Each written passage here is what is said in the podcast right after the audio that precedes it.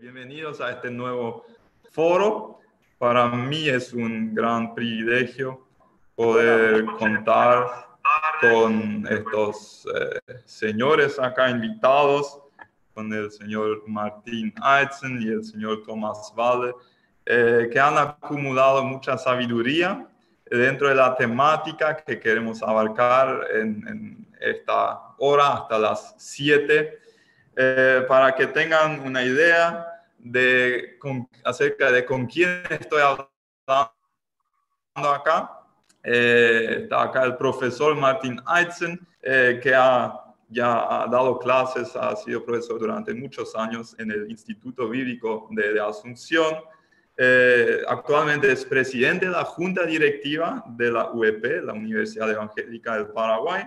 Es doctor en teología, director de Aquila y Priscila, que está capacitando en todo el país a pastores, a líderes de iglesias y eh, un gran personaje, creo que es olimpista también, eh, entonces eh, vamos bastante bien.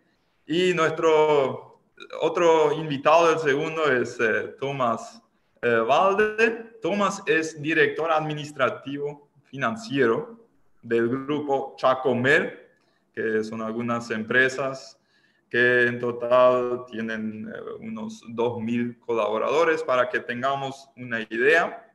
Eh, si está hablando de finanzas, eh, sabe de lo que habla.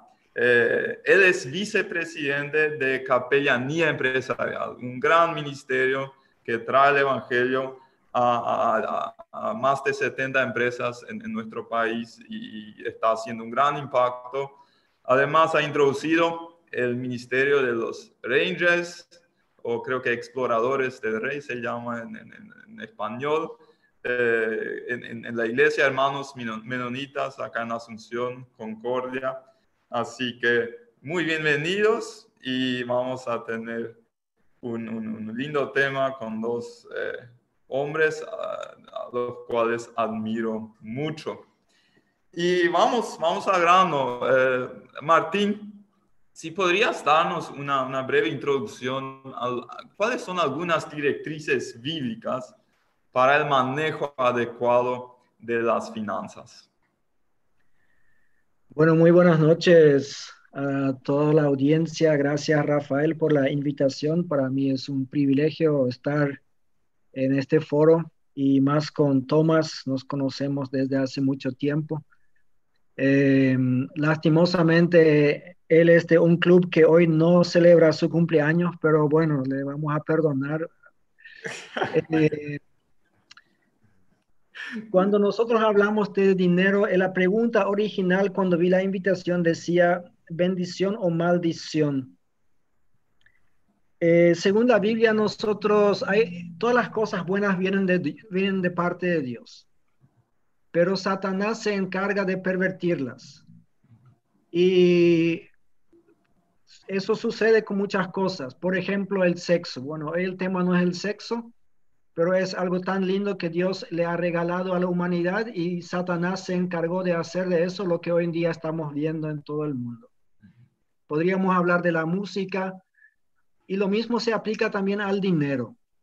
O sea, yo creo que el dinero en sí puede ser una bendición de, Dios, pero obviamente cuando Satanás, como decían los argentinos, mete su cola o mete, se mete ahí, entonces eh, las cosas, hay cosas malas que suceden. Algunos principios que debemos conocer es que según la Biblia todo le pertenece a Dios. O sea, el oro y la plata Así nos dice en Ageo, es del Señor. Eh, pero no solamente esto, Él dice, toda la tierra es de Él. Incluso en el pueblo de Israel, ahí por Levíticos, está prohibido vender la, la, tierra, porque dicen ustedes no pueden vender lo que no es suyo. Hoy en día a veces nosotros nos jactamos y mostramos título de propiedad de un terreno en Asunción, Mariano Roque Alonso, una estancia en el Chaco, y a Dios le causa risa eso. Dice, eso no es de ustedes, ustedes no hicieron la tierra, eso es mío.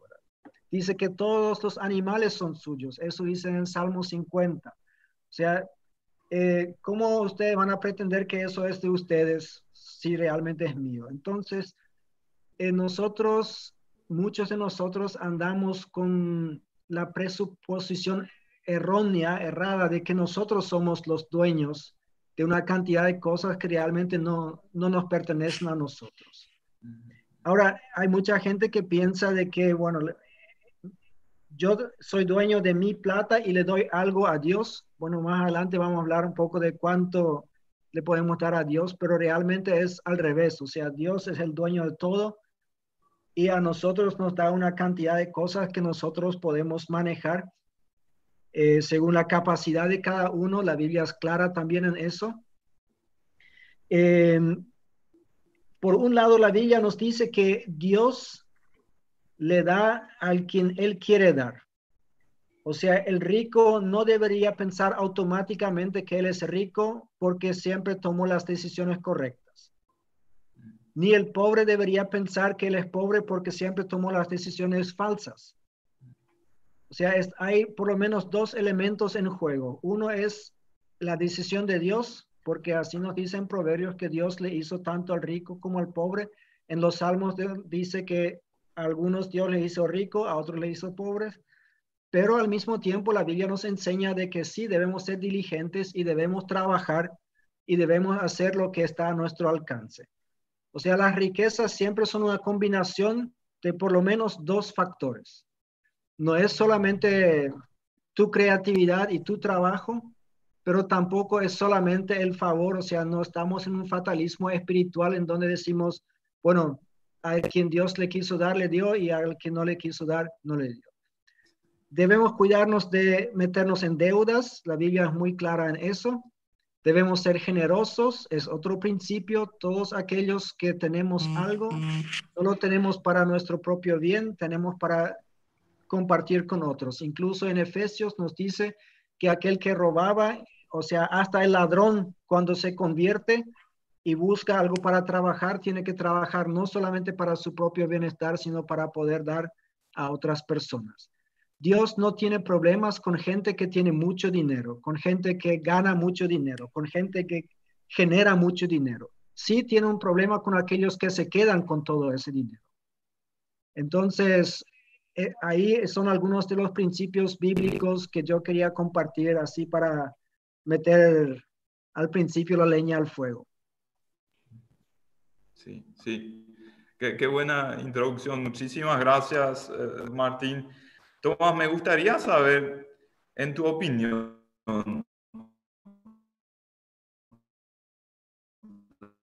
las personas con muchos recursos materiales, ¿por qué eh, tú vas a argumentar tu, tu respuesta. Sí, eh, perdón, no, justo se desconectó el, mi, internet, tuvo una pequeña, no te escuché la pregunta completa. Ah, sí. Las personas con muchos recursos eh, son más felices que los con pocos recursos. Ok, y yo creo eh, que es una pregunta fácil. Definitivamente no. La verdad, eh, yo creo que no. La felicidad no se mide con cosas o cuánto tienes, sino se mide, la felicidad se mide dentro del corazón, o sea, el contentamiento que podamos tener. No depende de cuánto uno tiene, sino si uno puede tener contentamiento, que no significa conformismo, ¿verdad? Hay un dicho que dice, el dinero no trae felicidad, pero ayuda. Eh, muchas veces eh, se menciona. Yo creo que las, las riquezas o, los bienes, eh, la, el dinero ayuda, tal vez, y no tal vez, ayuda a no tener ciertas preocupaciones. Por ejemplo, dónde vivir, qué comer, si uno no tiene dinero o no tiene suficiente como para, para comer, si uno no tiene suficiente para comprar medicamentos, eh, si uno tiene suficientes recursos puede decidir cuál auto comprar eh, o reparar el vehículo. Entonces, por un lado, eh, uno no tiene muchas preocupaciones que las personas que, que no lo tienen sí tienen esas preocupaciones. Aparte de eso, creo que eh, lógicamente, el dinero ayuda a darse muchos gustos. Eh, tener momentos lindos, poder viajar, poder comprarse cosas, poder hacer muchas cosas que uno quiera hacer y no tiene, no tiene la limitación, no puede comprarse, darse ese lujo, ¿verdad? Y, pero quiero esos momentos o esas cosas, ¿verdad? Esos momentos lindos, muchas veces si podemos imaginarnos, es una foto, ¿no? Uno eh, viajando, estando en la playa o haciendo un bungee jumping, ¿verdad? Eh, filma eso eh, y esa foto, esa filmación muestra una sensación de alegría que también generalmente uno la tiene, pero eso no es la felicidad de la persona. Y muchas veces la gente, las personas ven solo eso y uno dice, la riqueza trae felicidad. Pero yo creo que la riqueza nunca sacia. Eh, siempre hay algo más lindo, siempre hay algo mejor. Eh, una persona que compre el vehículo más lindo, eh, muy probable si el corazón, si no está contento con lo que tiene, va a compararse con otras personas que tienen más o que tienen algo más lindo y siempre va a quedar incompleto. Entonces, tener cosas no es felicidad. Eso, una persona puede ser rica, pero no necesariamente es feliz. Y entonces yo creo que las cosas solo traen una felicidad momentánea y la paz interna que produce la felicidad o lo que la Biblia dice, el gozo, eh, solo Jesús puede dar. Y quiero dar un pequeñísimo ejemplo, como me fue una vez, que me ejemplifica muy bien. Nosotros tuvimos un fin de semana donde teníamos que decidir eh, qué hacer. O sea, yo tenía dos actividades. En ambas yo tenía cierta responsabilidad. Eh, mencionaste lo de los Rangers. teníamos un, una salida eh, de un fin de semana, el sábado, el domingo, íbamos a construir unas casas con, con techo y con todo nuestro grupo para eh, eh, construir la casa a gente que no tiene casa. Y el mismo fin de semana en la empresa teníamos justamente con la capellanía un encuentro de retiro de matrimonios y era algo espectacular, un orador invitado, un hotel cinco estrellas y realmente eh, también tenía hasta una responsabilidad ahí. Finalmente decidimos por ir a hacer nuestro evento de techo, acompañar eso, eh, laburamos como locos, sudamos, comimos el guiso ahí con la familia. Eh, a la noche nos fuimos a un colegio a dormir sobre una colchoneta, día siguiente de vuelta. Y al final, domingo después del mediodía, o a la tardecita, ya a la noche cuando terminamos, eh, Salimos todos sudados, sucios, volviendo a casa y pasamos enfrente del hotel cinco estrellas, donde hubiésemos estado escuchando una linda charla, eh, pasando un buen tiempo como matrimonio eh, en este hotel y, y sentí un gozo tan profundo de haber estado eh, en la otra actividad que me dio tanta satisfacción, tanta felicidad y un gozo profundo, ¿verdad? Y esa es una comparación tal vez un poco entre las dos cosas, que, que algo como techo puede dar mucho más, no sé si más gozo, en lo otro también hubiese disfrutado, también hubiese sentido el gozo de haber compartido y ayudado y eh, disfrutado eso, pero el gozo de techo en ese momento para mí fue mucho mayor que el que pasar una noche en un hotel cinco estrellas. Gracias por el ejemplo, esos ejemplos que, que le dan vida a, a, verdades que muchas veces sabemos, ¿no? Martín, mencionaste ya brevemente el, tema de, donar. ¿Viste? Entre creyentes a veces eh, se, argumenta por una posición, por otra posición. ¿Cuánto hay que donar? ¿Qué dice la Biblia? ¿Cuál sería tu respuesta en cuanto a eso? Bueno, repetidas veces se nos acusa en las iglesias menonitas de que nosotros no tenemos una clara política y se menciona otras iglesias en donde se sobreentiende que toda la gente debe dar el diezmo. Eh, nosotros sabemos que el diezmo está en el Antiguo Testamento, en el Nuevo Testamento solamente Jesús lo menciona una vez y lo menciona así en un poco, no sé si decirlo de manera crítica, él le critica a los fariseos por diezmar la menta y el eneldo, o sea, las cosas pequeñas.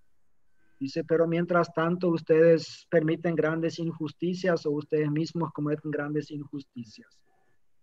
Eh, mi postura personal es que como Jesús nunca bajó la medida, la barra de medir, o sea, siempre la alzaba más. Cuando él comparaba con el Antiguo Testamento, él decía, habéis escuchado que se dijo tal cosa, más yo os digo, y ahí alzaba medio metro más la barra.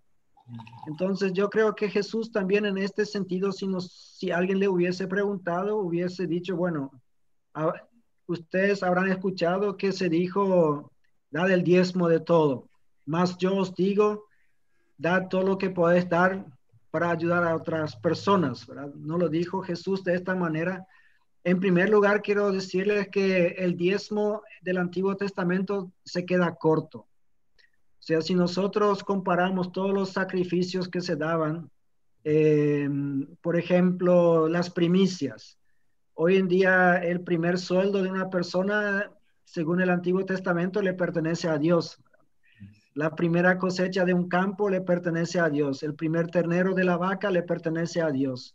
Eh, ni que decir el primer hijo de una pareja también. Entonces, todo eso en el Antiguo Testamento estaba estipulado y aquel que quería, rescatar esto tenía que pagarle en el templo. Entonces, eh, comentaristas han sacado el cálculo y llegaron a un 23% de lo que un israelita promedio estaba dando de sus ingresos a Dios, o sea, al templo, mantenimiento del templo y todo esto. Eh, yo no quiero dar, hacer de esto una, una regla fija, pero cuando Jesús, o sea, voy a decirlo de esta manera.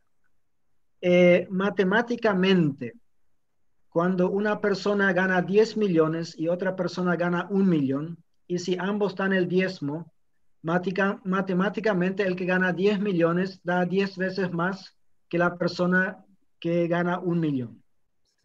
Si nosotros aplicamos el principio del diezmo, entonces ambas personas dan lo mismo, porque cada uno da el 10% de sus ingresos. Pero si nosotros aplicamos el principio que Jesús usó cuando estaba sentado con sus discípulos frente al templo y estaban observando cómo la gente estaba dando dinero. Y ahí vino la pobre viuda y conocemos la historia y él le dijo, esta dio más que todos los otros. Si nosotros aplicamos eso, nosotros aprendemos que no podemos impresionar a Dios con lo que nosotros damos porque Él sabe cuánto tenemos. O sea, Dios no mira lo que nosotros ponemos en el ofrendero. Dios no mira lo que está en el cheque que va a la iglesia. Dios mira lo que queda detrás para nosotros. Y Jesús le dijo, eh, esta dio más porque ella no tiene ninguna reserva. Los otros dieron de lo que les sobra. O sea, todo lo que los otros dieron no hace ninguna mella en su estilo de vida no afectaba para nada su vida. O sea, dieron mucho más. Entonces, si aplicamos este principio, el que gana un millón da más que el que gana 10 millones. Porque este 100 mil que él está dando realmente le afecta su estilo de vida. Afecta su estilo de vida mucho más que el un millón que da la persona que gana 10 millones. Y ni que decir de la persona que gana 100 millones cuando da 10, 10 millones. O sea, con 90 millones al mes podés vivir bastante bien. Entonces, eh, esos son los criterios que nosotros aprendemos en la Biblia. Eh, me encontré con un pastor que me dijo que no quería ser legalista y por eso él siempre daba 11%, no el diezmo. Eh, bueno, de repente vos puedes ser tan legalista con eso también, ¿verdad? Porque si eso se convierte en tu regla, pero yo diría de que el diezmo debería ser algo sobreentendido y a partir de ahí, de acuerdo a lo que nosotros podemos y lo que Dios puso en nuestro corazón. Pero si damos menos que el diezmo, ahí me quedo un poco con lo de Malaquías, ¿verdad? Ahí estamos robándole a Dios. Y a veces cuando se habla de una persona y se le dice, este es muy generoso porque él da el diezmo de todo, porque tiene un gran negocio, yo le digo, no, él solamente dejó de ser ladrón. Mm. O sea, al, dar el diezmo todavía no es nada especial, dejó de robar nomás, pero lo mismo aplica a todos los otros, los que vivimos de salario cada mes. Esta es mi opinión. Yo sé que en mi iglesia hay otros que opinan de que no hay que poner un límite, no hay que poner porcentaje, hay que dejar libre para que las personas decidan de acuerdo a lo que el Espíritu Santo le está. Pero como yo le entiendo a Jesús, Él no iba a bajar de lo que es el Antiguo Testamento, Él solamente iba a subir. Tomás, me gustaría saber cómo manejas el tema de las donaciones. ¿Cuánto donas eh, o tú o la empresa? ¿Y cómo deciden a dónde va la donación? Porque están, eh, están administrando montos eh, considerablemente significativos, altos, y, creo que sería muy útil para muchos de nosotros ver un poco cómo lo hacen ustedes, cuáles son los criterios para sus decisiones en esa área. Ok. Agradezco, Martín, tus comentarios. Coincido plenamente, ¿verdad? De que si queremos saber cuánto hay que donar, uno hay que leer la Biblia, ¿verdad? Hay muchas, eh, muchos versículos que hablan de, del dinero y de cuánto hay que dar. Entonces, creo que hay cerca de 2.000 citas que hablan de dinero y solo 500 que hablan de la fe y de la oración cada uno. Así que es un tema muy importante y yo también creo que el diezmo es algo mínimo que hay que hacer. No hay que ser legalista eh, para arriba, pero para abajo sí creo que es un mínimo que hay que dar, porque aparte del, eh, del, del, monto que eso es para la iglesia, que también lo necesita, eh, es una cuestión de fe también, el dar el diezmo, de que yo le devuelvo a Dios y que Él cuide de mí y yo también creo que el Nuevo Testamento levanta la vara, no, no la disminuye. El 100% es de Dios. Y por lo cual tenemos que estar en oración también para escuchar y pedirle a Dios cuánto quieres que dé y cómo, cómo voy a dar. Coincido también en el sentido de que em, el 10% eh, a la persona que gana más eh, le sobra también mucho más y teóricamente eh, es menos, le costó menos tal vez, pero yo puedo decir, y habiendo hablado con, con mucha gente también, eh, a las personas que ganan 10 millones les cuesta mucho, ese un millón del diezmo parece que es más difícil de dar que el, no sé si más difícil que dar que el 100 mil del, del 1 millón, pero a esa persona le parece que es mucho más, siendo que eh, también coincido que puede ser eh, proporcionalmente lo que queda, eh, es mucho menos lo que da. nosotros como matrimonio nos pusimos como, como un mínimo de 20% que, que debemos dar y de dar directamente a la iglesia. Creo que la iglesia es lo primero que hay que dar y es también en la Biblia lo, lo encontramos. Y en la iglesia tiene que cubrir sus gastos y también tiene que poder tener dinero como para eh, hacer diferentes proyectos. Aparte de eso, tratamos de, de, ayudar, de cubrir otras necesidades, otras ayudas que tampoco tratamos de contabilizar cuánto es el porcentaje que estamos gastando. Y probablemente se pueda hacer mucho más de lo que nosotros estamos haciendo también, ¿verdad? Pero eso lo, lo pusimos como, como un, un mínimo directo eh, para dar. En la empresa nosotros eh, también donamos, la empresa misma, nosotros tenemos un, un entendimiento que es una empresa del reino, es una empresa que es de Dios y nosotros somos administradores. Entonces creemos que en nuestro caso que la empresa es la que dona. También donamos mínimamente el 10% de las utilidades y en lo posible el 20%. Ya hace, hace varios años que, que cambiamos esa, esa vara para no ser legalista y buscar de realmente bendecir al reino de Dios y tratar de que se propague. Y eso es un acuerdo que tenemos entre los accionistas y ahí el proceso es un poco diferente. Nosotros decidimos juntos eh, dónde dar y, cuánto dar. Pero eh, básicamente el objetivo de todas estas donaciones siempre tiene que ser a una iglesia o para la propagación del reino de Dios. Pueden ser ministerios como Jesús responde u otros que, que son el cuerpo de Cristo y el reino de Dios. ¿verdad? O sea, siempre tiene que tener fines evangelísticos y, y si es algo social, también debe estar acompañado con algo evangelístico y, y no solo social. Eso es lo que buscamos siempre. Sí, sí. Me, me, me, gustaría incluir acá una pregunta que nos llegó acá en el chat. Eh, creo que voy a, ustedes deciden quién, eh, quién eh, responde, quién se identifica. Eh, ustedes han experimentado que cuanto más están, más Dios bendice. Tomás. Tomás, ¿cómo habla Tomás?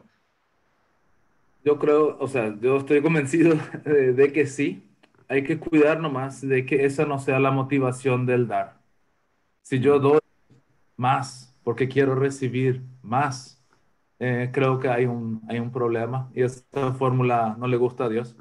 Pero esa es la promesa y yo creo que es así. Eh, cuando más uno da y también cuanto más cuesta dar, eh, Dios da más. Pero no es una regla de que este mes doy más y el siguiente mes ya recibo más. Eh, la regla funciona 100%, pero no es automática inmediata. Ajá, sí, sí. Pero el, el corazón se libera al dar. Eh, so, por más que a uno, a mí también eh, siempre eh, cuestiono, no es que cuestiono, pero quiero que se use bien el dinero que se dona. Entonces, eh, uno cuida dónde da y hasta uno cuida cuánto le da a quién. Pero realmente es un gozo poder, poder dar. Me acuerdo una vez de una, eh, una solicitud que tuvimos ahí cerca de, de Nochebuena y pollos para la cárcel y querían comprar, no sé si eran mil pollos, algo así. Eh, y siempre buscamos nosotros eh, participar. Uno no, no, no, no, me, no, nos gusta cuando llega sobre la hora el pedido, mañana es y ya hay que donar, ¿verdad? Eh, como que no se organizó. Y también buscamos que la gente, eh, que no dependa solo de una empresa. Pero cuando donamos, nosotros le pude dar esa, esa noticia eh, se sintió un gozo, yo sentí un gozo tan impresionante eh, en ese momento que no estaba en el presupuesto, no estaba planificado, no estaba nada, eh, fue por una decisión así, oramos, sí, vamos a dar, ya está, y realmente es algo, algo que da mucho gozo. Sí. Hay, hay otra pregunta acá en el chat eh, me gustaría escuchar algunas prácticas del día a día o también a, a largo plazo de cómo bendecir al prójimo con el dinero. Eh, prácticas, eh, cómo bendigo a mi prójimo con el dinero, no sé más. Bueno, yo voy a contestar eso como... Tomás, ¿quién es el primer? Ok, parece que el internet está flaqueando un poco. Pero me tomo la atribución de contestar primero. Yo soy de los pequeños contribuyentes y Tomás es de los grandes contribuyentes. Entonces creo que cada uno podemos hablar de, de, de qué manera se puede ayudar. Eh, en mi caso, yo hace mucho tiempo ya puse una subcuenta en la cooperativa en donde automáticamente va el diezmo. Eh, y entonces, de ahí entonces uno y encima de eso, como ya dijo Tomás, uno puede dar obviamente más que eso. Así yo no tengo que luchar todos los meses con decidir si voy a dar o si no voy a dar, porque si uno quiere esperar a fin de mes para ver si te sobra el diezmo, nunca te sobra el diezmo. Entonces, el diezmo de alguna manera hay que desligarse lo antes posible, o el diezmo o los 15% o los 20% eh, de Tomás, no sé, eh, la, la cantidad que uno haya decidido. Y después en nuestro país, eh, casi iba a decir gracias a Dios, siempre hay mucha oportunidad para ayudar. O sea, en otros países donde el gobierno hace mucho, de repente no tenemos tanta, buscamos más. Pero yo creo y lo que hacemos como familia es invertir especialmente en educación, o sea, ayudarles a otras personas a con el colegio, con la facultad, personas que no tienen posibilidades de otra manera. Pero también em, estamos acompañando hace mucho tiempo a una familia em, que estuvo sufriendo en el Icua Bolaños el incendio y desde aquella época les estamos apoyando para que puedan salir y tener una vida mejor. Mi idea es si en todo el Paraguay hay solamente una familia que es la más pobre y nosotros no sabemos quién es. Y hay una sola familia que es la más rica y tenemos cierta idea de quién es. Eh, pero los, los dos no están en ese chat en este momento. Así que si todos nosotros, cada uno le ayuda a una persona que tiene menos, entonces todos reciben ayuda en Paraguay y todos le ayudan a alguien. Lo único que, el único que no recibe ayuda es el más rico porque no necesita. Y el único que no le ayuda a nadie es el más pobre porque ya no encuentra a alguien que sea más pobre que él. Entonces, em, yo creo que todas las personas le pueden ayudar a alguien. Todos conocemos a alguien que tiene menos que nosotros. Y ahí le podemos dar una mano. Y los que tenemos digamos, un diezmo modesto o, un 15% modesto, podemos ayudar con eso a algunas personas de manera más directa. Aquellos que tienen, manejan un diezmo muy grande, como las empresas, ayudan a instituciones. Por ejemplo, Chacomer, que le ayuda a Jesús Responde todos los años, por 30 años, no sé, desde que empezó, y son montos considerables, ¿verdad? Y yo sé que lo dan también a, a otras instituciones. Entonces, eso sería mi respuesta. Ahora, Tomás, vos, ¿qué hacen con los grandes diezmos? No, yo creo que no. Eh, hay eh, qué es grande y qué es chico para Dios, es otra dimensión. Y el, quiero dar un ejemplo, eh, como pidieron ejemplos. Mi mamá suele, cuando se va al súper o cuando sabe que alguien necesita algo, saca una lista compra todo lo que piensa que le puede servir a esa persona y la manda a su casa. Entonces, esa es una manera práctica y con mucho amor que ella lo hace. Eso no es diezmo, ¿no? Pero eso sí es eh, bendecir al prójimo. Y, y, creo que para eso hay que estar orando y cada día Dios da ideas muy diferentes. Nosotros tratamos de cuando donamos y cuando tratamos de bendecir también con ya sea un comedor o una institución que ayuda en la parte social, un festejo del Día del Niño o una donación para un hospital, tratamos siempre de eh, que eso esté combinado con una entrega, una Biblia o con alguien que vaya a una oración para que no sea no sé si decir solamente una ayuda monetaria, sino también una, una ayuda espiritual. en la Biblia hay algunos textos que hablan bastante directamente del, peligro de las riquezas y de la plata. Y Tomás, a mí me gustaría saber eh, cómo, por ejemplo, lidias con textos como Primera Timoteo 6:10 que dice que el, amor a las riquezas es la raíz de todos los males, o Marcos 10:25 que los ricos difícilmente entrarán en el reino de los cielos. ¿Cómo, cómo lidias con esos textos, Tomás? Eh, es muy desafiante y creo que es necesario eh, leer estos versículos mucho porque tienen razón. Eh, yo también, la, la, Biblia siempre tiene razón, pero que la raíz de todos los males es el amor al dinero, es así. Y esto de que dijiste cuán difícil es que entrará un, un rico en el cielo, esa esa frase la dijo Jesús después de que le pidió al joven rico, un joven piadoso que cumplió con todas las reglas. Y ahí Dios le dice, y vende todo lo que tengas para entrar eh, y, y. Y ahí no quiso, ¿no? Entonces, yo me pregunté muchas veces eh, si yo debo, al leer este versículo, si yo debo vender todo lo que tengo.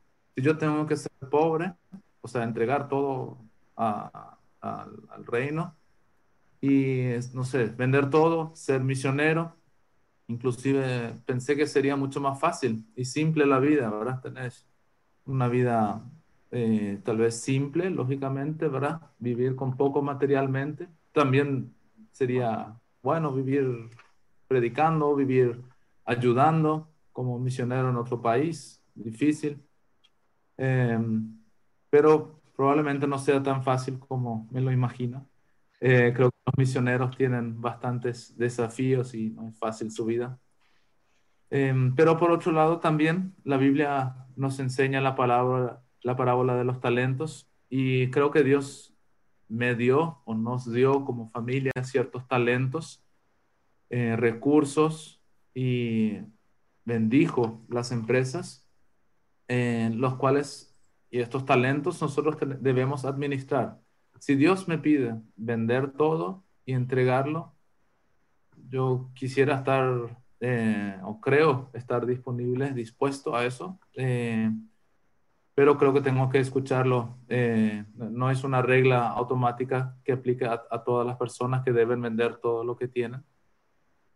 Em, yo creo que esos talentos que Dios nos dio, esas, las empresas, pueden generar recursos cada año y que pueden ser de bendición para el reino de Dios. Y menos mal Jesús terminó esa, esa historia eh, con el versículo que dice, porque era imposible eh, prácticamente que un rico entre como un camello pase por, el agujo, por la aguja.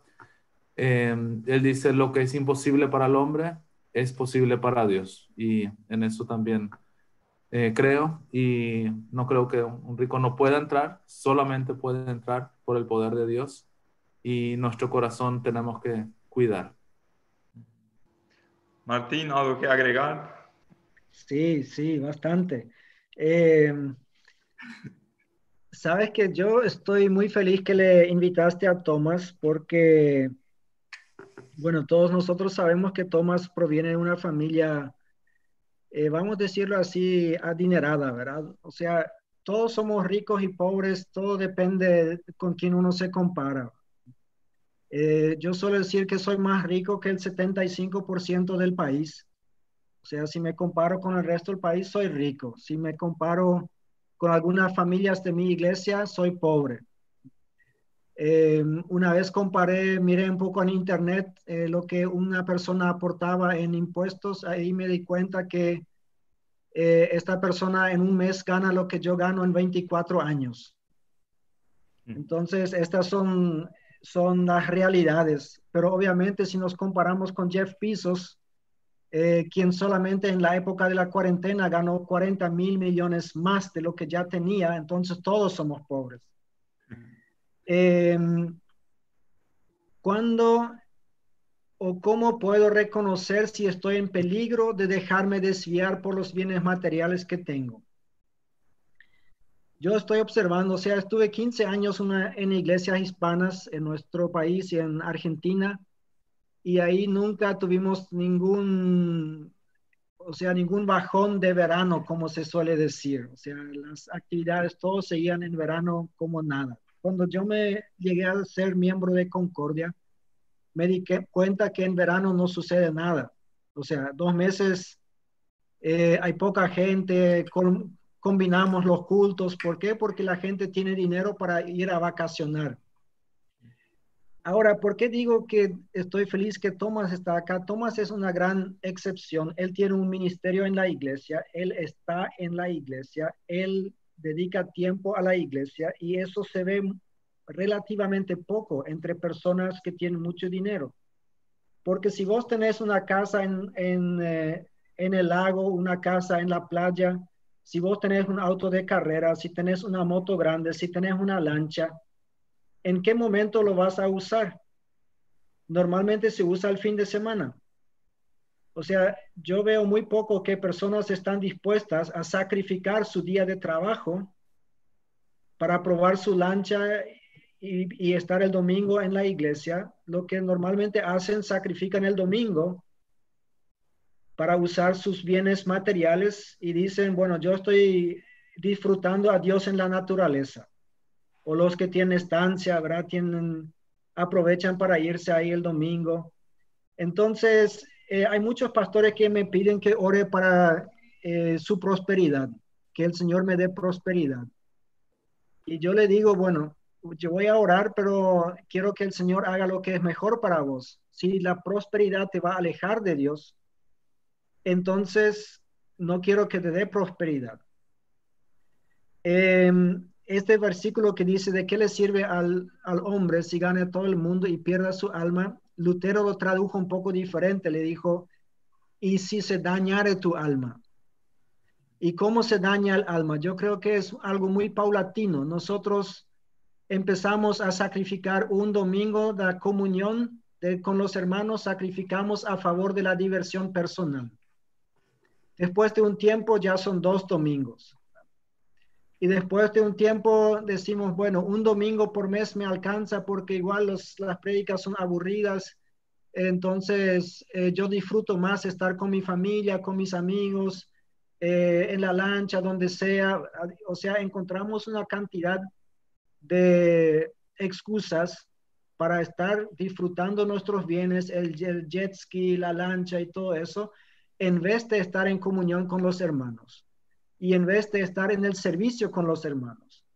Y yo creo que el, gran peligro empieza cuando mi propósito de vida deja de ser alcanzar al mundo para Cristo y yo con el dinero que tengo viajo por el mundo hecho por Dios y miro y observo y admiro un mundo, un mundo sin Cristo.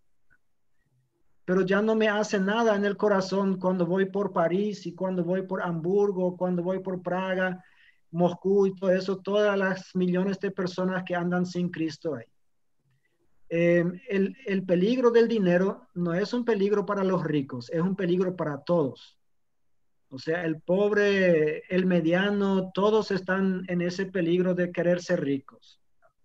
Eh, yo quiero ser bien claro en eso. O sea, no es un peligro que están sufriendo los ricos y nosotros los que nos consideramos clase media estamos fuera. No, no, para nada. Y ahí está uno, uno de los peligros. Yo diría a estas personas, si ellos están dispuestos a sacrificar el martes o el miércoles de su trabajo para su diversión personal, pero no el sábado y el domingo donde necesitamos su servicio en la iglesia, que el Señor les dé mucho más. Pero aquellos que constantemente están en otras actividades en vez de estar en comunión, eh, ahí yo tengo mis serias dudas si el dinero le es de bendición o si Satanás logró desviar de a poquito y sin que se den cuenta su corazón del propósito verdadero. Sí. Y, relacionado a eso me viene la pregunta, el tema de la herencia. Eh, porque lo que pasa es, si por generaciones mis, mis padres, mis abuelos, mis bisabuelos vivieron de acuerdo a los principios de Dios, aplicaron el, principio del trabajo, la honestidad. A veces con el tiempo se acumula eh, ciertos bienes materiales, que puede ser una bendición de Dios también. Pero ahí viene la pregunta, eh, si, alguien, si un hijo va a heredar grandes cantidades de sus padres, eh, y quiero dirigirme primero a Tomás y después a, Martín. Eh, ¿Cuáles son las eh, oportunidades que eso brinda en el buen sentido positivo y cuáles son las amenazas eh, o, los peligros que, van eh, con el tema de la herencia. Sí, las oportunidades son muy buenas. Yo creo que el dinero en sí es una o sea, Dios bendice con, con, prosperidad, ¿verdad? Y si uno aplica eh, los valores cristianos, en teoría, no sé, lo normal es que Dios prospere. Esa es su promesa, ¿verdad? Y entonces la prosperidad em, es una bendición. Eh, eso va a permitir eh, crecer, va a permitir bendecir a otros, va a permitir eh, salir, o sea, salir de un piso mucho más alto de lo que salieron nuestros padres y, abuelos. Hoy hablando con una persona me dice, el problema es que nuestros padres, cuando vinieron al Chaco, cuando trabajaron, trabajaron toda su vida, nunca se dieron cuenta, o sea, recién al final eh, la tierra se apreció, el valor del ganado se aprecia más y de repente eh, los hijos se encuentran con una gran fortuna y no, no, no, pasaron este proceso. Pero yo creo que el mayor peligro de, de la prosperidad es la autosuficiencia el olvidarse de Dios, el desplazar a Dios. Y eh, eso ya lo dijo Dios al pueblo de Israel cuando entró en la, o cuando, es cuando entra en la, tierra prometida.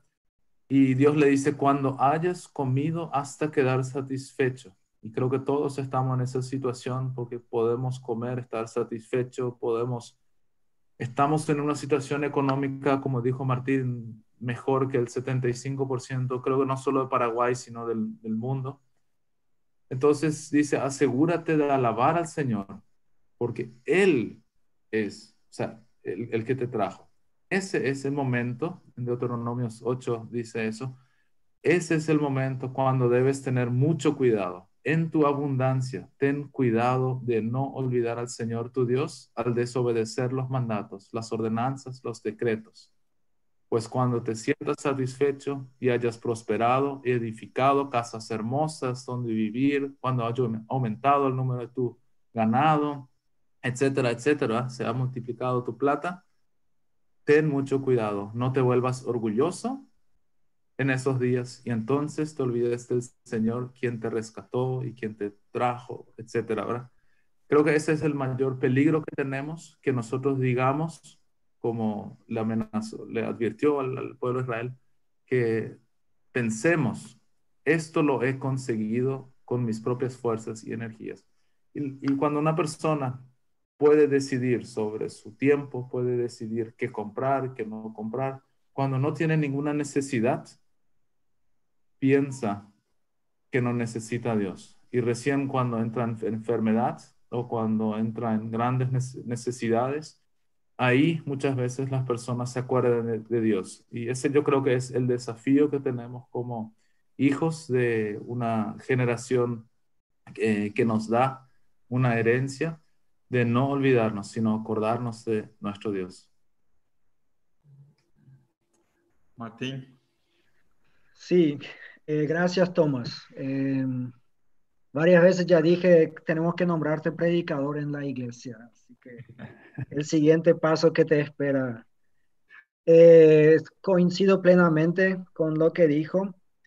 Eh, hablando de los peligros, yo creo también que uno de los grandes peligros es que los hijos lo tomen como algo normal, algo sobreentendido, que tienen una vida tan holgada como la que están viviendo.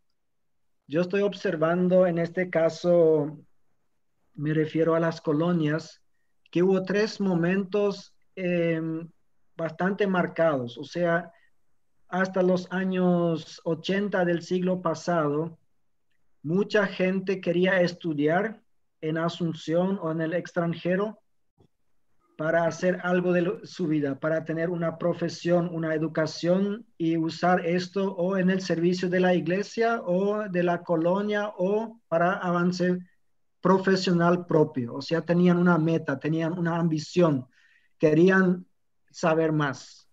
pero muy pocos tenían la oportunidad para hacerlo. O sea, si a alguien de una familia le tocaba, si a alguien de una aldea le tocaba, fue considerado muy afortunado. Después llegó un tiempo con las, los buenos programas de becas que todas las cooperativas empezaron a instalar, estoy hablando específicamente de las colonias del Chaco, llegó un momento en donde todas estas personas que querían estudiar podían hacerlo. Y ahora, desde hace algunos años atrás, estamos en un proceso donde muchas personas que podrían estudiar ya no quieren estudiar porque no necesitan hacerlo. Y me han dicho textualmente, ¿y para qué me voy a forzar cuatro años o cinco para lograr una licenciatura si yo ahora ya gano más que el contador que mi papá tiene en la empresa que tiene una licenciatura. O sea, ya no hay ambición personal, no hay deseo de mejorar, no hay necesidad de, esforzarse, ya está todo hecho, o sea, el plato está servido. Entonces, esto genera en muchos casos, después de un tiempo, mucha insatisfacción y las personas se meten en cosas raras, o sea, lo estamos observando en, en, en los hijos de muchas personas famosas en el mundo, em, que muy pocos de ellos hacen algo de su propia vida, o sea, lo único que hacen son hijos de alguien, alguien que por su trabajo, por su fama, por lo que sea, le hizo fácil la vida, pero ellos mismos no hacen nada de esta vida. Entonces yo veo que este es un gran peligro que se avecina para, para la siguiente generación o para la presente generación de jóvenes. Entonces yo quiero animarles a los jóvenes que están escuchando que no importa cuánto te va a dejar tu papá, eh, hace algo de tu vida. O sea, no te des por satisfecho solamente con ser el hijo de un ganadero rico o de un empresario rico, lo que sea, sino hace algo. Y ahí está la gran oportunidad. Yo creo que si nosotros heredamos eh, cosas que nosotros no, hemos trabajado, entonces también ahí podemos aumentar el porcentaje de lo que damos. O sea, en lo personal, hace tiempo ya hice un compromiso con el Señor. Si a mí me cae dinero, como alguien dice, o mejor voy a usar el término espiritual, si el Señor me bendice con dinero no esperado, eh, entonces obviamente ahí aumenta el porcentaje que le voy a dar a él. Confieso que en principio era un poco una forma de tratar de, presionar a Dios, lo que Tomás dijo que no funciona y que él tiene razón porque no funciona. O sea, Dios no se deja presionar, Dios no es un, un cajero automático en donde vos metes tanto y sacas tanto.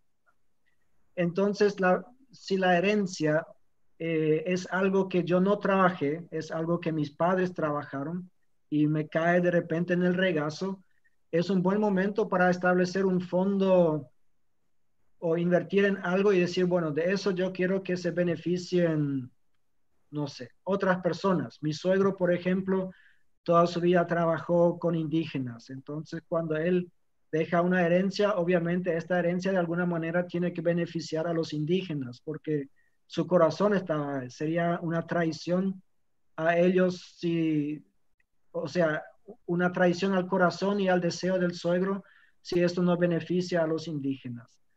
Entonces, yo creo que ahí está la gran oportunidad que las personas tienen que van a heredar y yo quisiera animarles también a que tengan cuentas claras, o sea, digan, bueno, esta herencia yo no trabajé para eso, eso el Señor me regaló, yo tengo que administrarlo y que sean sabios en eso y no piensen solamente en sí mismos, sino en tantos otros hijos en nuestro país que no van a heredar nada, o por lo menos nada comparado a lo que nosotros heredamos. Nuestro tiempo avanza rapidísimo. Hay muchas preguntas en el chat, eh, pero quiero rescatar una. Eh, ¿Hasta qué punto la iglesia o los miembros de la iglesia deberían dar sabiendo que muchas personas no administran lo donado correctamente y enseñar a manejar lo dado. Eh, no sé quién ustedes tiene la inspiración, Y rápidamente, eh, yo creo que nuestra responsabilidad a lo que Dios nos va a llamar es si nosotros hicimos nuestra parte en primer lugar. Esa, eh, Dios mira nuestro corazón y nuestra responsabilidad es dar. Si nosotros vemos que se está administrando mal, entonces creo que deberíamos de, de advertir o de ayudar a que se administre bien y preguntarle al Señor, bueno, ¿qué, qué, qué piensas?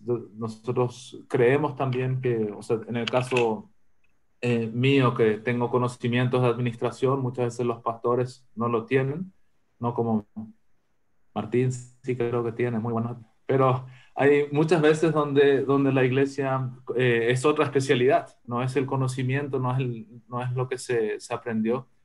Y entonces se requiere también de ayudar a administrar la iglesia, la fundación, etcétera. Y eh, es un aporte también que las personas que, que, saben cómo hacer dinero también pueden ayudar a las, a las fundaciones o a las iglesias o los colegios a, a cómo administrar.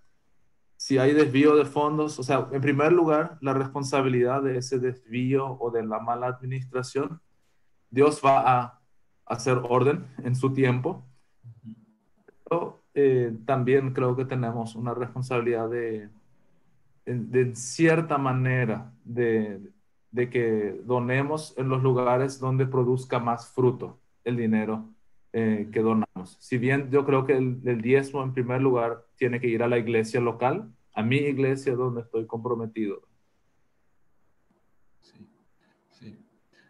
El, eh, Acá vino otra pregunta, si, si hablamos de diezmo o de un porcentaje, ¿hablamos del ingreso bruto o neto? Eh, linda pregunta. Tenía que aparecer la pregunta, porque esa siempre se hace. Eh, y después hay una respuesta muy supuestamente espiritual que dice, ¿querés el, la, la bendición de Dios en bruto o en neto? el tema es, es bastante simple, depende en qué, en qué área estás. O sea, un comerciante eh, que tiene una ganancia del 20% sobre los productos, no puede dar el diezmo del bruto porque eso sería el 50% del, de toda su ganancia. Eh, es diferente con nosotros que somos empleados y recibimos un salario o una persona que maneja una estancia. Creo que ahí se calcula más o menos 45% de gastos eh, o de inversiones solamente para poder mantener la estancia. Entonces, a los que a mí me preguntan, yo siempre les digo, eh, obviamente de tu ganancia, eso es una, una respuesta corta. Yo sé también que hay gente, conozco ganaderos que han dado el diezmo del, sobre el bruto, pero y, yo creo hasta el día de hoy que nadie se empobreció por dar el diezmo. Pero obviamente si la semana pasada estuve hablando con un distribuidor de, de mercaderías que gana un 4% sobre, o sea, sobre lo que él distribuye, porque solo tiene que retirar y vende y tiene un 4%, de margen. Ahí es imposible pagar el diezmo sobre el bruto porque tendría una, una pérdida de 6% sobre cada venta. Entonces, así en breve la respuesta. Para ir terminando, ¿tienen alguna observación final ustedes para nuestros oyentes? Tomás primero, después Martín. Sí, yo creo eh, una de las preguntas que, que no tocamos, pero que me hizo pensar también, y él eh, quisiera dejar como reflexión final, ¿verdad? Eh, la Biblia dice no puedes servir a dos, eh, al, al, dinero o al mamón y a Dios, no puedes tener dos dioses. ¿Y cómo podemos darnos cuenta de eso? ¿Qué refleja eso? Yo creo que es así, ¿verdad? No podemos servir a los dos. Y la pregunta ahí, muy clara de Dios, es, ¿dónde está tu corazón? si quieres ser rico, si piensas en el dinero, si piensas en, ganar más, en tener una casa, si ese es tu corazón, entonces las prioridades están mal, ¿verdad? O si piensas, ¿cómo puedo crecer en la fe? ¿Cómo puedo hacer que crezca la iglesia? ¿Cómo puede crecer el reino de Dios? O sea, la pregunta ahí que Jesús hace es, ¿para qué vives? ¿Vives para esta vida? ¿Vives para tu propio propósito?